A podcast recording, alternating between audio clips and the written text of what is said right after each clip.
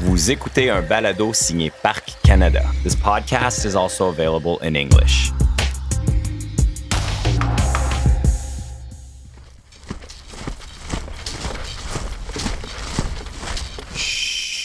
Du 9e au 11e siècle, un groupe de Scandinaves a pillé, ravagé et conquis une grande partie de l'Europe du Nord et même au-delà de ce territoire. Il s'agissait de guerriers scandinaves possédant des flottes de navires qui avaient la réputation d'être des pirates sauvages. Vous connaissez peut-être ces gens sous le nom de Vikings, mais ce que vous ne savez peut-être pas, c'est que des explorateurs scandinaves ont été les premiers Européens à fouler le sol de l'Amérique du Nord. Je m'appelle Christine Boucher et vous êtes à l'écoute de Retrouver la saga du Vinland.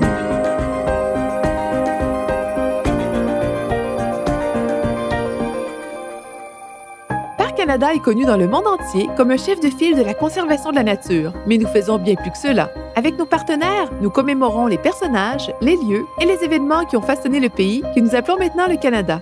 Rejoignez-nous pour rencontrer des experts de tout le pays et explorer les lieux, les récits et les artefacts qui donnent vie à l'histoire.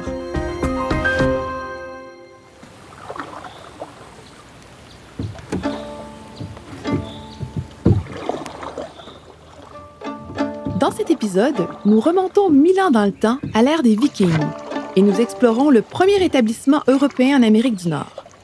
Bienvenue au lieu historique national de aux Meadows, sur l'île de Terre-Neuve.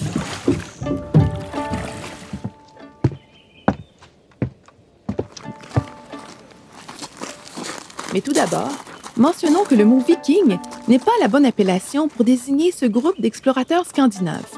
Le terme viking désigne l'acte de piller des villages et de conquérir des terres. En vieux norrois, viking se traduit par quelque chose comme raid de pirates. Cependant, tous les Scandinaves de cette époque n'étaient pas des vikings. La plupart d'entre eux étaient des agriculteurs et des marchands. Seuls quelques-uns se sont lancés dans des raids et des conquêtes. Ainsi, au lieu de se référer à ce groupe en tant que vikings, nous allons les appeler les Scandinaves. Entre les années 800 et 1050, les Scandinaves étaient originaires de la région connue aujourd'hui sous le nom de Scandinavie, le Danemark, la Norvège et la Suède. Ils ont établi de vastes routes commerciales et colonisé des terres à l'est et à l'ouest, franchissant de grandes distances dans leurs navires. Les anciens manuels d'histoire glorifiaient souvent l'ère de l'exploration lorsque les Européens comme Christophe Colomb, Jacques Cartier et John Cabot ont, entre guillemets, découvert le Nouveau Monde à partir de 1492. Brisons donc ce mythe. Personne ne peut découvrir un lieu habité depuis des millénaires. D'après les preuves recueillies à Lansomédos, les Scandinaves, qui n'ont pas non plus découvert l'Amérique du Nord, sont arrivés près de 500 ans avant Christophe Colomb. Et l'endroit où les Scandinaves ont débarqué était la pointe nord de la grande péninsule du nord de Terre-Neuve.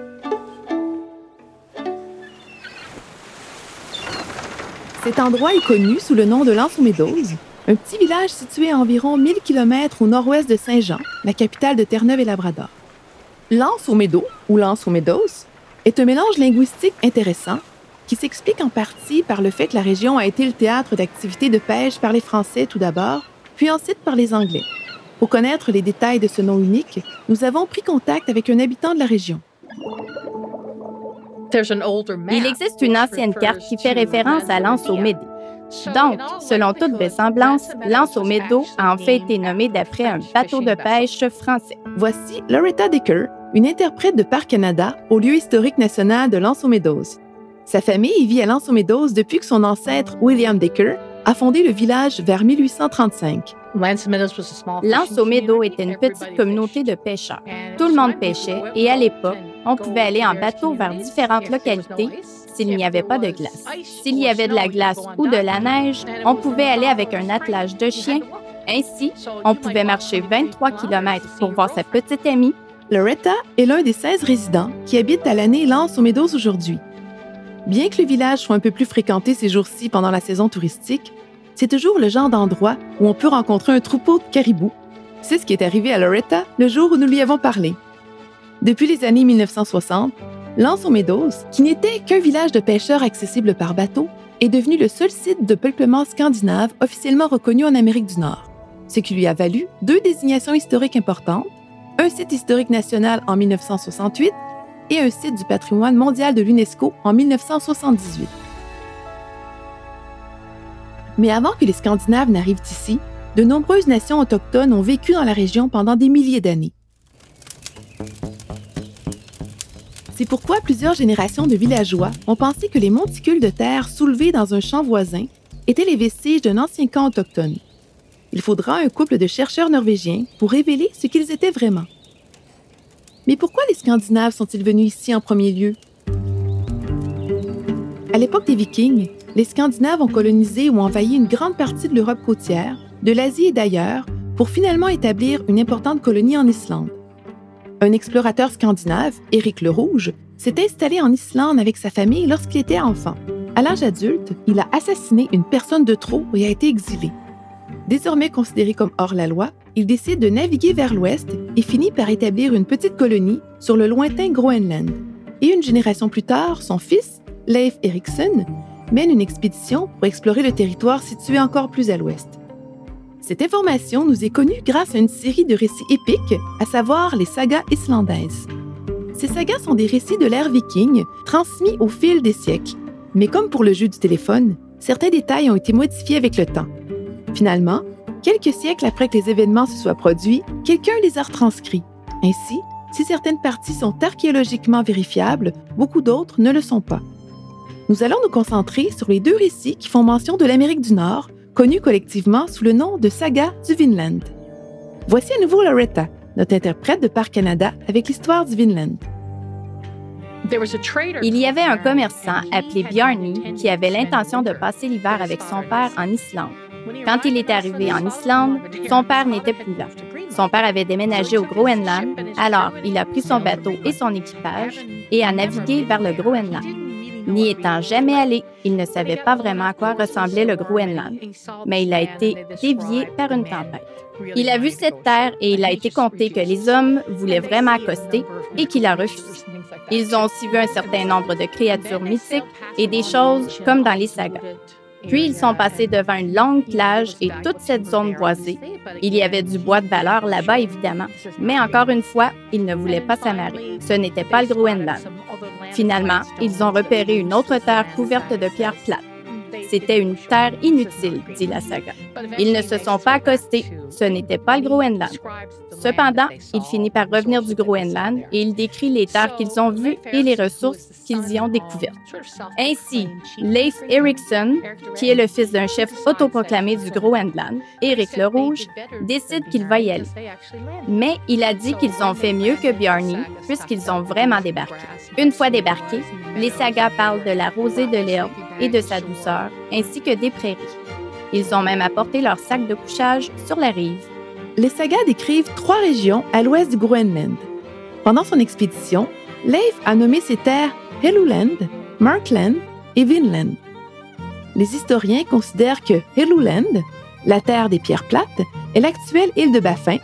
Markland, la terre des forêts, représente le Labrador, alors que Vinland, qui se traduit par terre de vin ou terre d'herbe, correspond à Terre-Neuve et aux provinces maritimes du golfe du Saint-Laurent. Les sagas décrivent le Vinland comme une terre d'abondance, pleine de ressources précieuses pour les Groenlandais, comme le bois et la fourrure. Et le campement de Lance aux Meadows faisait probablement partie de la région du Vinland. C'était un emplacement de choix, avec du poisson, de l'eau douce et du bois. Les clés d'un établissement côtier réussi. Mais le site avait beaucoup plus d'atouts. Les Scandinaves ont choisi Lance aux Meadows comme site du camp de base parce qu'elle présentait certains avantages qui ne sont pas toujours perceptibles pour les gens modernes. L'Anso-Meadow se trouve à l'extrémité de la grande péninsule du Nord qui s'avance dans l'océan. Il y a quatre grandes îles au large, pas trop loin du rivage, qui peuvent constituer des points de repère. Le choix d'un lieu doté de points de repère évidents et faciles à décrire a permis aux Scandinaves du Groenland de retrouver leur chemin. Ils ont construit leur établissement sur un site surplombant une baie par temps clair, il est possible de voir jusqu'au Labrador. Il y avait des collines ondulées avec de l'herbe longue et des arbustes, une forêt à proximité et, à l'ouest, un ruisseau qui coulait d'une tourbière jusqu'à l'océan. Aujourd'hui, on l'appelle le ruisseau Black Duck. Étant donné la proximité de Lance aux Meadows avec ce que l'on appelle aujourd'hui l'allée des icebergs, il y avait probablement des icebergs qui flottaient chaque été. Les Scandinaves ont construit huit maisons longues, la plupart d'entre elles étaient des quartiers d'habitation, qui semblaient jaillir organiquement de la terre avec de l'herbe poussant sur les toitures. Les structures originales en tourbe de Lanzo Meadow ont été construites dans le style islandais. Cela signifie qu'il s'agit d'une structure en bois avec des couches de tourbe, des murs de tourbe, des briques de tourbe essentiellement. Ils sont découpés dans la tourbière en morceaux de 15 à 20 cm d'épaisseur et de 1,5 m de long. La tourbe est présente à l'état naturel dans les tourbières et autres zones humides et est constituée de couches de plantes en décomposition. Une fois récoltée et séchée, la tour peut être transformée en briques que les Scandinaves utilisaient pour construire des murs solides et permettant une bonne isolation thermique.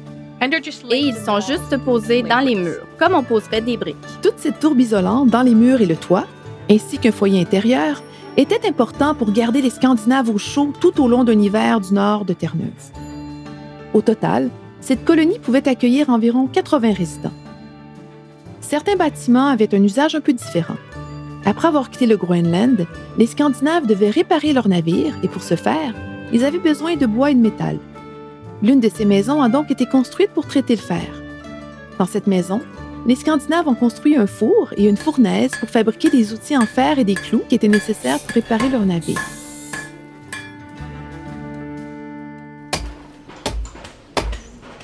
Cette colonie a probablement servi de camp de base pour l'expédition de Leif Erikson et d'autres explorateurs qui ont suivi, permettant une exploration plus poussée le long du golfe du Saint-Laurent. C'était aussi un endroit pour amasser du bois, réparer leurs navires et les charger de ressources à ramener au Groenland. Un dur labeur qui nécessitait des hommes forts. Mais les femmes avaient également des rôles importants à jouer dans la société nordique de l'époque, cuisinant, réparant les vêtements et s'occupant de la lessive et du nettoyage. Et les sagas mentionnent que certaines femmes se joignent à au moins un des voyages vers le Vinland. Avec tout le travail de maintien du fonctionnement de la colonie et d'exportation des ressources, c'était probablement un endroit fort animé. Mais après quelques décennies, il semblerait que les Scandinaves aient brusquement abandonné leur camp nord-américain et n'y soient jamais revenus. L'utilisation du site de la colonie scandinave s'est poursuivie après leur départ, cette fois par des groupes des Premières Nations, dont les ancêtres des Beothuk. Les Inuits du Labrador venaient occasionnellement dans la région pour chasser et piéger, et les Inuits du Labrador pour y faire du commerce. À partir du début des années 1500, les navires français venaient en saison pour pêcher la morue. À la fin des années 1700, des établissements familiaux ouverts toute l'année ont commencé à apparaître sur la côte nord de Terre-Neuve, notamment le village de Lance aux Meadows. Au 20e siècle, 900 ans après le départ des Scandinaves, la recherche des avant-postes vikings est devenue un passe-temps populaire pour certains aventuriers, historiens et archéologues. Au début des années 1900, un homme d'affaires de Terre-Neuve nommé William Azaria Munn a étudié les sagas et le littoral de Terre-Neuve et du Labrador en essayant de trouver des traces du Vinland disparues depuis longtemps. En 1914, il a publié une théorie dans le St. John's Daily Telegram selon laquelle la région de Lanzo Meadows était l'emplacement du campement de Leif Erikson, mais il a fallu attendre un autre demi-siècle avant de trouver des preuves concluantes. Entre alors en scène Helge Ingstad. Helge a commencé sa carrière en Norvège comme avocat mais il avait de plus grandes ambitions et une soif d'aventure. Après avoir vendu son cabinet d'avocat, il a passé plusieurs années comme trappeur dans les territoires du Nord-Ouest au Canada, puis est devenu gouverneur d'une région appelée Terre d'Éric le Rouge, une partie du Groenland qui a été brièvement annexée par la Norvège dans les années 1930. Peu après, il a été nommé gouverneur du Svalbard. En 1941, Helge épouse l'archéologue Anne Steinmo. Ensemble, ils ont exploré les vestiges d'anciens avant-postes scandinaves le long de la côte ouest du Groenland, endroit correspondant au saga. Leurs aventures ont conduit à la recherche du Vinland. À l'aide d'une carte créée par un érudit islandais au cours des années 1500 et de la brochure de Mon de 1914 comme référence, Helge et Einstein ont passé la fin des années 1950 à parcourir la côte canadienne en bateau, en avion et à pied pour trouver les lieux légendaires de Helluland, Markland et Vinland. Nous vivions déception après déception. Voici Helge Instad qui raconte les recherches à une équipe de documentalistes de l'Office national du film du Canada. Lorsque j'ai interrogé les pêcheurs de Terre-Neuve au sujet des ruines, beaucoup d'entre eux secouaient la tête et me croyaient fou de vouloir chercher une telle chose au lieu d'occuper un emploi sérieux. Le tout dernier endroit que j'ai visité s'appelle Lance aux Meadows. C'était un endroit très isolé, il n'y avait pas de route et les gens vivaient tout seuls. C'est là que j'ai rencontré un vieux monsieur très gentil du nom de George Decker. Il m'a dit oui tout de suite, il y a des ruines. Il y avait une belle terrasse près du petit ruisseau Black Dog Brook. Et sur cette terrasse, on pouvait voir les contours très très fins de quelque chose qui avait dû être des habitations. Si le nom Decker vous semble familier, vous avez raison. George Decker était un membre de la famille de Loretta Decker. Um, George Decker était mon grand-père. Il a conduit les Ingstad sur le site et leur a montré les endroits où il y avait des vestiges évidents de bâtiments. On pouvait suivre les contours des murs et pendant des générations, les gens savaient qu'à un moment donné, des Autochtones avaient occupé ces terres. Ils ne savaient rien des Scandinaves et des Vikings. Ils n'avaient aucune raison de supposer qu'il s'agissait d'autres peuples que des Autochtones à une certaine époque. Au cours des huit années suivantes, les Ingstad, en collaboration avec une équipe d'archéologues, ont découvert les secrets de Meadows, un travail que Parc Canada a ensuite poursuivi. Tous les objets archéologiques mis au jour au cours de cette première période appartiennent à la province de Terre-Neuve et Labrador. Je m'appelle Birgitta Wallace et j'ai d'abord été archéologue employé, puis archéologue principal pour la région atlantique. Birgitta Wallace est maintenant à la retraite de Parc Canada mais a été l'une des archéologues principales lors des premières fouilles.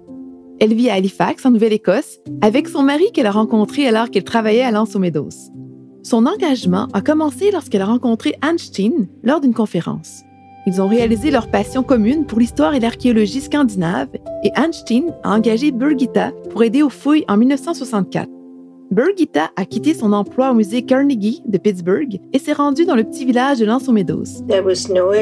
Il n'y avait pas d'électricité à Lance aux Meadows. Il n'y avait pas de route pour y accéder. C'était vraiment isolé. Même dans les années 1960, Lance aux Meadows était encore un petit village sans hôtel et Birgitta a donc été hébergée par une famille locale. La fille de la maison Mildred, qui avait alors 14 ans, s'est moquée de moi parce que je ne savais pas comment faire fonctionner une lampe à pétrole. Il n'y avait bien sûr pas d'eau courante ni d'installation d'aucune sorte. Cet été-là, le temps était généralement très froid et humide. Nous avions une petite cabane sur le site où nous pouvions faire du café. En fait, nous avons préparé du thé et nous ne vivions que pour les pauses en creusant et en gelant. Le travail de fouille était très difficile, mais nous avons beaucoup ri. L'équipe a passé les années suivantes à fouiller les restes des bâtiments, à la recherche de preuves pouvant mener à la conclusion que le site était bel et bien scandinave. Birgitta, elle, était confiante. Je savais que c'était scandinave car j'avais vu des ruines identiques en Islande. Cependant, en 1964, lorsque j'étais là, Anashtin m'a demandé de creuser une tranchée juste à l'extérieur de la plus grande maison. Elle était avec moi sur le site et il y avait un jeune garçon, Tony Birchie, dont le père soutenait activement les travaux sur le site. Il creusait et voyait des choses. Il n'arrêtait pas de dire, en montrant une pierre, Est-ce que c'est quelque chose? Et ça, il a ensuite brandi une pierre un petit morceau de stéatite en forme de beignet avec un trou au milieu. Il m'a dit Birgitta, est-ce que c'est quelque chose? Et j'ai reconnu qu'il s'agissait d'une fusaïole de type scandinave utilisée à l'époque des Vikings. J'ai demandé à Nashtin de s'approcher. Elle est venue me voir et m'a dit Tu es folle? Et nous avons sauté et dansé. Cette fusaïole était un outil européen courant utilisé pour filer la laine en fil, un artefact qui pourrait sans aucun doute être lié aux Scandinaves. Il était très utile pour fabriquer des tissus pour les vêtements et des voiles pour les navires. C'était donc le premier élément officiellement trouvé. C'était une grande consolation pour nous tous. Je pense que c'était vraiment fascinant. En poursuivant leurs fouilles, Birgitta et son équipe ont trouvé une aiguille cassée fabriquée à partir d'os. Le fuseau et l'aiguille, des outils importants pour fabriquer et réparer les vêtements, donnent de la crédibilité aux références concernant les femmes du Vinland, y compris l'histoire de Gudrid, laquelle a donné naissance à un bébé nommé Snorri, le premier Européen né en Amérique du Nord. Les fouilles ont également mis au jour une épingle de cap en bronze. Avant l'apparition des fermetures éclairs, les épingles en bronze étaient couramment utilisées pour attacher les deux extrémités d'une cape ensemble. Une cape en laine drapée sur les épaules était un moyen de rester au chaud dans les climats froids. L'une des découvertes les plus intéressantes, cependant, était un clou en fer unique et intact. Le fer était essentiel pour les Scandinaves et leur mode de vie. C'était la matière première nécessaire à la fabrication d'outils qui leur permettait notamment de cultiver, de chasser et de construire des navires. Voici à nouveau Loretta. Le fer était donc très important pour les Scandinaves car il les aidait à construire des navires de haute mer. Les planches des bateaux étaient superposées et clouées les unes sur les autres. Ces joints étaient ensuite colmatés avec du goudron et de la laine de mouton pour assurer l'étanchéité. Soulignons que les bateaux scandinaves utilisaient également un type de clou en bois qui se comporte mieux dans les environnements océaniques humides. L'eau froide et salée préserve le bois au lieu des faire rouiller comme pour les clous en fer. Nous étions vraiment excités de trouver un clou entier et dans un tel état. On pouvait voir qu'il avait été forgé à la main, mais sinon, il ressemblait à un clou moderne. Or, les artefacts en fer sont difficiles à dater, ce qui rend ardu de situer le clou trouvé dans la chronologie proposée de la colonisation scandinave. Mais certains indices indiquent que le clou a été fabriqué à aux par les Scandinaves. S'il n'avait pas été là où il se trouvait, à environ 55 cm de profondeur, bien en dessous de la surface et parmi des artefacts que nous savions être scandinaves, nous aurions pensé qu'il s'agissait d'un clou moderne. Mais toutes ces circonstances nous ont fait réaliser que ce clou avait probablement été fabriqué ici même.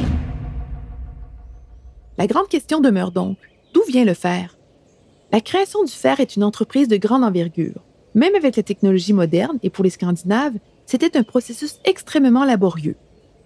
Essentiellement, les Scandinaves devaient ramasser du fer, sous forme de pépites de fer de tourbière, dans le ruisseau Black Dog voisin et dans la tourbière environnante. Le fer des tourbières ressemble à des roches brunes et se forme dans les tourbières. Toutes les plantes en décomposition produisent de l'acide tannique, laquelle extrait le fer de la roche qui se trouve en dessous, créant ainsi une sorte de soupe de fer. Lorsque l'eau ferrugineuse commence à s'écouler dans le cours d'eau, elle rencontre de l'oxygène et une réaction chimique crée de l'oxyde de fer sous la forme de grumeaux de fer. Ces morceaux sont recueillis et fondus, un processus qui consiste à chauffer le fer à haute température pour éliminer les impuretés. Le fer concentré est retiré et les résidus, appelés scories, sont jetés. Les barres de fer sont ensuite forgées, surchauffées et martelées pour obtenir une forme telle qu'un clou ou un couteau. Après avoir comparé les propriétés des tas de scories trouvées autour du site à celles du clou, les archéologues ont trouvé une correspondance parfaite, concluant que le clou avait été forgé à l'aide de fer de tourbe trouvé à l'Anse. C'est fascinant, car cela signifie que notre clou représente la plus ancienne preuve connue de la fusion du fer en Amérique du Nord. Une question qui reste sans réponse est la suivante. Les Scandinaves et les peuples autochtones de la région se sont-ils jamais rencontrés? Il n'y a pas beaucoup de preuves, mais un groupe d'artefacts mis au jour à Meadows pourrait fournir un indice. Trois noix et une ronce de bois de noyer cendré. Le noyer cendré est un type de noyer qui est originaire de l'est de l'Amérique du Nord, mais pas de l'île de Terre-Neuve, ce qui prouve peut-être que les Scandinaves ont poursuivi leur exploration plus au sud, là où poussent les noyers, ou encore qu'ils commerçaient avec les peuples autochtones. Depuis au moins 3000 ans, de nombreuses cultures autochtones différentes, y compris des groupes pré-inuits comme les Grosswater et les Dorset, et des peuples des Premières Nations comme les Beothuk et leurs ancêtres, vivent sur la côte du Labrador, sur l'île de Terre-Neuve et autour du golfe du Saint-Laurent. Pour en apprendre davantage sur l'histoire des Autochtones à l'Anse aux Meadows, nous nous sommes entretenus avec Janet Curtis, une archéologue de Parc Canada qui a étudié les fouilles autochtones à l'Anse aux Meadows et dans les environs. Nous trouvons donc essentiellement les restes de leur feu de camp, de la roche enflammée, du charbon de bois et des sols chauffés qui constituent des traces de leur passage. On trouve aussi quelques outils qui ont été abandonnés et certaines des preuves des activités de fabrication d'outils. L'un de ces objets était un manche de harpon en bois, ce qui est une découverte très intéressante. Il est très inhabituel de trouver un manche de harpon entier en bois. Il est actuellement exposé au centre d'accueil de Lens au Méadow. Le carbone de ce manche de harpon date d'il y a 3000 ans, pendant l'occupation du peuple Grosswater. Mais plus près de l'époque des Scandinaves, Ainsi, les peuples autochtones qui vivaient probablement dans la région il y a environ 1000 ans auraient été les ancêtres des Premières Nations d'aujourd'hui, les Inuits du Labrador et les Beothuk qui vivaient sur l'île de Terre-Neuve. Ces groupes étaient engagés dans un modèle d'habitation saisonnier. Ils venaient régulièrement en été pour chasser les oiseaux, ramasser les œufs et accéder aux ressources en bois. Quant à savoir si les Scandinaves et l'un de ces peuples se sont rencontrés, ce n'est pas clair. Nous avons dit que nous n'avions pas de preuves directes de la rencontre entre les Scandinaves et les peuples autochtones sur le site. Mais l'une des choses que je trouve vraiment intéressante, c'est qu'ils devaient savoir que d'autres personnes étaient là avant eux. Lorsqu'ils sont arrivés sur le site de Lance au Meadow, ils ont dû voir les restes d'une grande fosse de cuisson sur la terrasse que les Premières Nations avaient creusée quelques centaines d'années auparavant. Et ils ont installé l'une de leurs maisons de terre juste à côté de ce grand trou. Les Scandinaves ont donc certainement remarqué qu'un autre peuple était là avant eux. De même, les peuples autochtones qui sont venus sur le site après le passage des Scandinaves ont pu voir leurs huttes de terre ainsi que le reste de bois et d'autres objets que les Scandinaves avaient laissés sur place. Il y a plusieurs hypothèses possibles pour expliquer pourquoi les Scandinaves ont abandonné l'Anse aux. Leur population dans les colonies du Groenland était faible, donc partir pour les voyages du Vinland signifiait moins de chasseurs et de fermiers à la maison.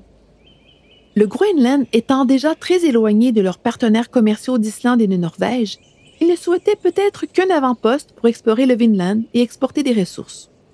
Des conflits avec au moins un groupe de peuples des Premières Nations peuvent également avoir influencé leur décision de ne pas revenir. Nous ne saurons peut-être jamais la véritable raison de leur départ, mais les preuves de leur séjour intriguent chercheurs et visiteurs depuis des décennies. Si vous avez la chance de visiter l'Anse aux Meadows, prenez quelques minutes pour imaginer à quel point le Canada que nous connaissons aujourd'hui serait différent si les Scandinaves étaient restés. Et si vous n'êtes pas encore convaincu qu'une visite doit figurer sur votre liste de choses à faire au cours de votre vie, laissez-vous convaincre par un habitant de l'endroit. Lanceau Meadow est un endroit très spécial pour moi et ça l'a toujours été. Je me sens à ma place ici. C'est au bord de l'eau, à Lanceau Meadow, que je suis le plus à l'aise et le plus heureuse. Il y a aussi les couchers de soleil vraiment épiques, des baies délicieuses comme les baies arctiques et les baies de perdrix, et même de temps en temps un iceberg à la dérive. Le lieu historique national de l'Anse aux Meadows est ouvert tous les jours de juin à octobre. Pour vous y rendre, vous pouvez prendre l'avion à l'aéroport de San Antonio ou conduire pendant quatre heures au nord du parc national du Gros Morne en suivant la route 430, la piste des Vikings. Le site archéologique peut être visité. De plus, vous pouvez passer un moment agréable avec les acteurs en costume scandinave dans les huttes de terre reconstituées du campement. Pour voir les étonnants objets archéologiques que nous avons mentionnés, rendez-vous au centre d'accueil ou au musée provincial de Saint-Jean, nommé The Rooms. L'émission Retrouvée est produite par Parc Canada. Un grand merci à Loretta Decker, Darrell Markevitz et à Janet Curtis. Un merci tout particulier à Birgitta Wallace pour son aide dans la réalisation de cet épisode et pour sa contribution de toute une vie à l'histoire et à l'archéologie scandinave. Ses efforts inlassables ont permis de faire connaître ce fascinant chapitre de l'histoire sur la scène mondiale et en 2015, son travail a été récompensé par le prix Smith-Wittenberg, à savoir la plus haute distinction décernée par l'Association canadienne des archéologues. Un grand merci également à la province de Terre-Neuve et Labrador pour l'utilisation de ses collections archéologiques et à l'Office national du film du Canada pour les clips audio de Helge Ingstad. Ici Christine Boucher. Merci d'avoir été des nôtres. Pour profiter d'une foule d'extras, y compris une exposition sur la plateforme Google Art et Culture, avec des images d'artefacts et des cartes de la région, veuillez jeter un coup d'œil aux notes de l'émission ou visiter parc.canada.ca retrouver.